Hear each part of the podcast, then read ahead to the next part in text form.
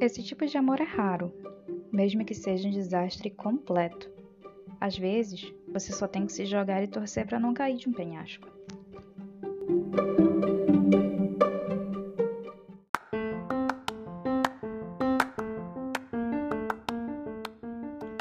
Oi, gente, sou Angelina, sejam bem-vindos de volta ao Angel Books, um podcast sobre análises e sentimentos dos livros que eu leio. Hoje falaremos um pouco sobre Vermelho, Branco, Sangue Azul, livro de Cassie McQuiston, publicado pela editora seguinte, com tradução de Guilherme Miranda.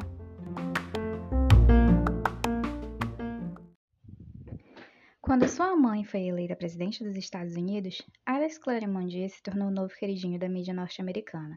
Bonito, carismático e até mesmo com uma personalidade forte. Alex tem tudo para seguir os passos de seus pais e conquistar uma carreira política tanto quanto deseja. Mas quando sua família é convidada para o casamento real do príncipe britânico Philip, Alex tem que encarar seu primeiro desafio diplomático: lidar com Henry, irmão mais novo do Philip, príncipe mais adorado do mundo com quem ele é constantemente comparado e ele não suporta. O encontro entre esses dois está pior do que esperado, e no dia seguinte, todos os jornais estão estampando fotos de Alex e Henry caídos em cima de um bolo real, insinuando uma briga séria entre esses dois. Para evitar um desastre diplomático, eles passam o fim de semana fingindo serem melhores amigos. Não demora muito para que essa relação evolua para algo que nenhum dos dois poderia esperar. E que não tem nenhuma chance de dar certo. Ou tem?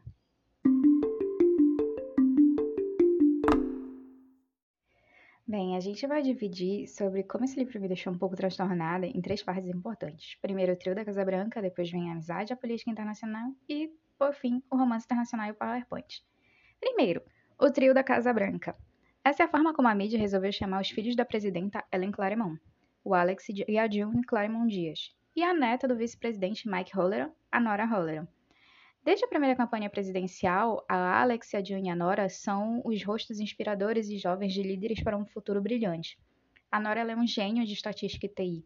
A June é formada em jornalismo, mas ela está tentando montar sua carreira sem ser vinculada ao fato de ser primeira filha da primeira presidente racializada dos Estados Unidos. Vale ressaltar. Já o Alex, hum, bem, o Alex estuda política que ele almeja ser um senador mais jovem do país e está se empenhando em um plano de carreira muito bem delimitado, sem brecha para distração que desvia ele desse caminho. Seus maiores exemplos, além da sua mãe presidente, é o seu pai, Oscar Dias, senador da Califórnia, que tem também como exemplo o abertamente gay senador Rafael Luna. O trio da Casa Branca, eles são conhecidos por serem muito inteligentes, muito alegres, jovens estudiosos e festeiros. Em determinado momento, o Alex e a Nora tiveram um romance muito breve que acabou e ficou somente a amizade entre eles dois, mais a June, que é muito amiga da Nora. Dito isso, vamos para o segundo ponto: amizade na política internacional. A Ellen está passando pelo processo de campanha para reeleição. Enquanto seu trabalho continua como presidenta, ela tem que comparecer ao grande evento que é o casamento real do príncipe Philip e sua noiva Marta. Só que para isso ela manda os filhos e a Nora. Ela manda o trio. O Alex ele tem uma rivalidade com o irmão mais novo do Philip, o Henry. Pro Alex, o príncipe Henry é um boneco sem personalidade, snob e, em determinado momento, provavelmente alguém troca a pilha dele no meio da noite. Ele fala algumas coisas bem ruins sobre o Henry. Já o Henry pensa que o Alex ele é muito espalhafatoso, muito americano, até demais pro que ele espera. O trio da Casa Branca marca a presença no casamento real e, por conta da rivalidade do Alex com Henry, eles provocam um acidente internacional no casamento real. O Alex bêbado derruba o bolo caríssimo do casamento enquanto ele tentava irritar o Henry. Beleza, né? A vice-chefe do gabinete e braço direito da presidente Claremont, Zara. Ela cria um plano de contenção de danos que consiste em um fim de semana em que o Alex precisa ir para a Inglaterra e fazer aparições públicas ao lado do Henry, demonstrando que eles são muito bons amigos e que o incidente do casamento real não foi nada causado por uma rivalidade boba entre eles, que são os mais jovens representantes dos países muito influentes. Nesse meio tempo, eu me perguntei se o Alex realmente estudava política, porque ele é um desastre, gente. Me desculpa, ele é um desastre.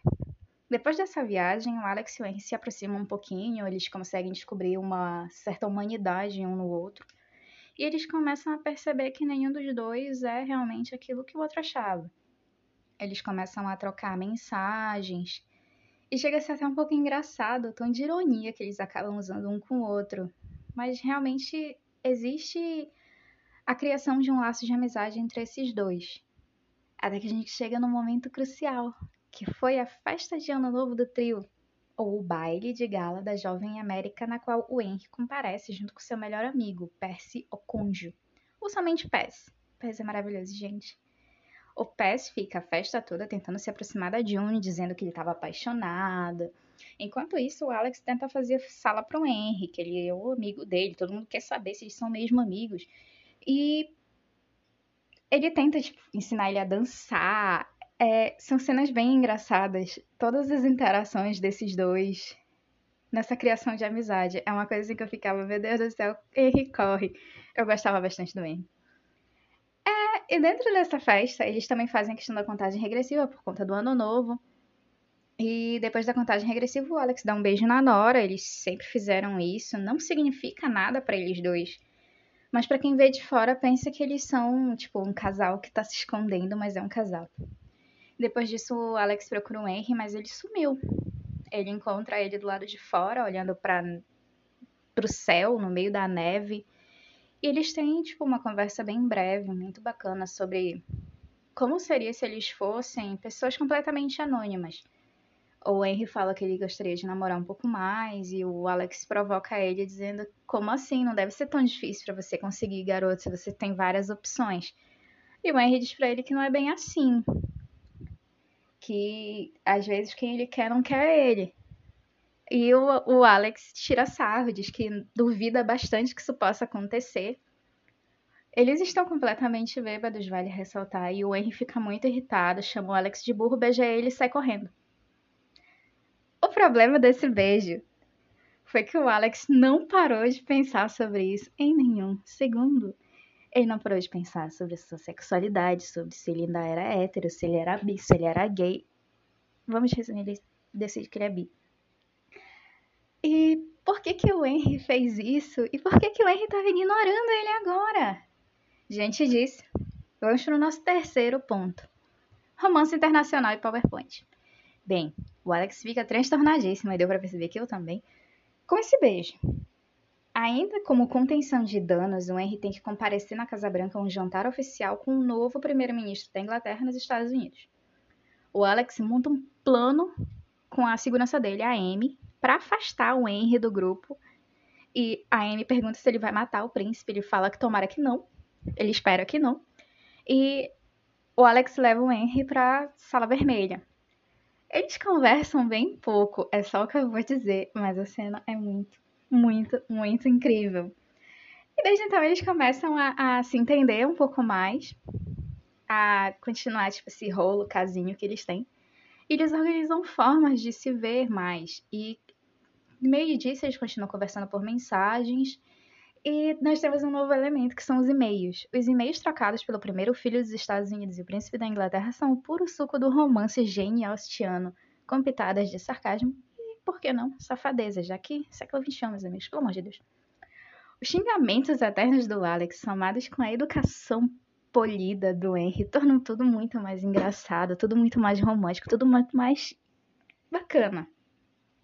Dentre essas viagens, nos conhecemos um pouco melhor sobre a família do Henry, sobre todos os problemas que ele passou na infância, sobre a princesa Bia, que é a irmã dele, e o grupo de amigos do Alex, que antes eram somente a sua irmã June e a Nora, se expande e agrega a Bia, a irmã do Henry, e o PS, melhor amigo do Henry.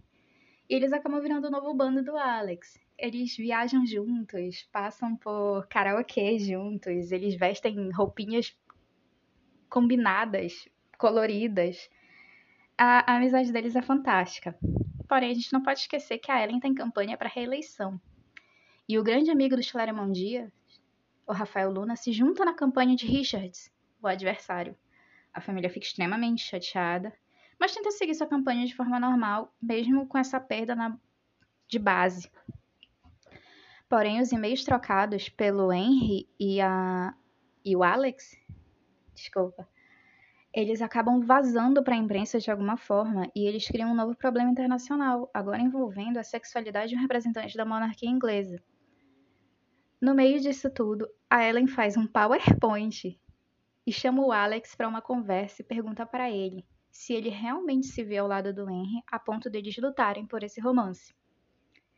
No meio disso tudo, o casal é impedido de se comunicar, tanto que a Casa Branca quanto o Palácio de Buckingham ficam incomunicáveis, viram um caos completo. Mas eles descobrem quem vazou a informação com a ajuda da Nora, Anja. Ela, e descobrem que fizeram isso para prejudicar principalmente a campanha de reeleição da Eren, Ellen, e atacar o primeiro filho. Os Claremont se unem para defender o Alex, inclusive defender da rainha da Inglaterra. A população começa a fazer protestos e passeatas a favor deles, dizendo que eles estão fazendo história, sendo que a frase história Han é um dos trechos dos e-mails entre eles. Assim, o apoio popular foi primordial para que a contenção de danos desse problema fosse menos pior. Esse livro ele leva a gente para um local de conforto imenso onde devemos sempre repensar se somos moldados para percorrer um caminho único dentro de um mundo que nos dá várias opções. E algumas vezes não estamos sendo capazes de ver essas saídas. É claro que quando a gente fala de questão de sexualidade e tudo, é um pouco mais difícil. E a pessoa tem que estar tá realmente muito certa de si, ter um pouco de segurança, um sistema de apoio para poder se retirar do armário ou não ser arrancada do armário, como foi o caso do Alex, mesmo a família dele toda já sabendo. Mas não é dessa forma que a gente tem que se mostrar para o mundo, não é sendo obrigado a se defender de algo. E não foi dessa forma também que o Alex se enxergou quando fizeram isso com ele. Ele fez um discurso muito lindo defendendo tudo isso. Um ponto também que vale repensar um pouco mais é sobre essa obrigatoriedade da heterossexualidade na monarquia, principalmente a britânica, e como esse assunto se tornou conservador ao longo dos séculos. Pelo amor de Deus! O Henry dá vários exemplos de príncipes, de reis que não eram heterossexuais, mas que agora a cultura enxerga eles somente como casais que são obrigatoriamente príncipes e princesas dream do mundo. Pelo amor de Deus, né, gente? Com referências que variam do mundo pop ao mundo geek, não apenas com uma pitada, mas um pote inteiro de romance lá Jane Austen. Não Shakespeare. Esse não. Eu não enxerguei o Shakespeare ali. Mas isso aí cada um enxerga de um jeito. Nós temos um livro incrível e que eu não vou contar o final para vocês, vou deixar vocês descobrirem. Eu já falei até demais do plot, mas ainda tem muita coisa a ser falada. É um livro incrível trata de muita coisa em pouco tempo. Ela é muito fluida na escrita dela. Eu devorei esse livro, eu não li. Ele é fantástico. Leiam, por favor.